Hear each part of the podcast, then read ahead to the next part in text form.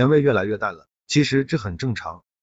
马上又要到春节了，大家都说现在的年味越来越淡了，其实这很正常。一是生活节奏太快，哪怕是过年也有坚守在岗位上的，忙于工作，抽不出时间准备；二是现在物质条件好了，以前只有过年才能吃一顿好的，买一身新衣服，现在随时随地都可以。还依稀记得小时候过年的时候，爸爸、叔叔、姑姑都会齐聚在奶奶家，一起准备年夜饭。爸爸妈妈也会给我买一身新衣服，各种长辈还要给小孩子准备压岁钱。虽然每次都是被妈妈保管走了，过年的时候大人们也没事干，就会三五成群的聚在一起打麻将、打扑克，一打就是一个通宵。我们几个小孩子也一起玩一整个晚上，好不热闹。小时候过年必不可少的还有一项活动，那就是放炮，拿着克扣了的缩水版压岁钱，到商店买各种炮，擦炮啊、摔炮啊、小火箭。二踢脚，还有手里拿的那种呲花，胆子大点的还会捡那种没点燃的鞭炮来放。当时玩的最多的还是擦炮、炸瓶子、炸纸盒、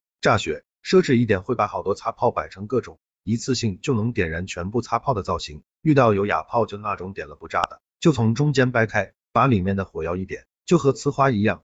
点炮的工具也很多，打火机、火柴、爸爸抽的差不多的烟头，甚至还有火炉上烧红的炉盘和烧红的火钩子。零八秒，现在想想，以前没有手机电脑的日子真的很好。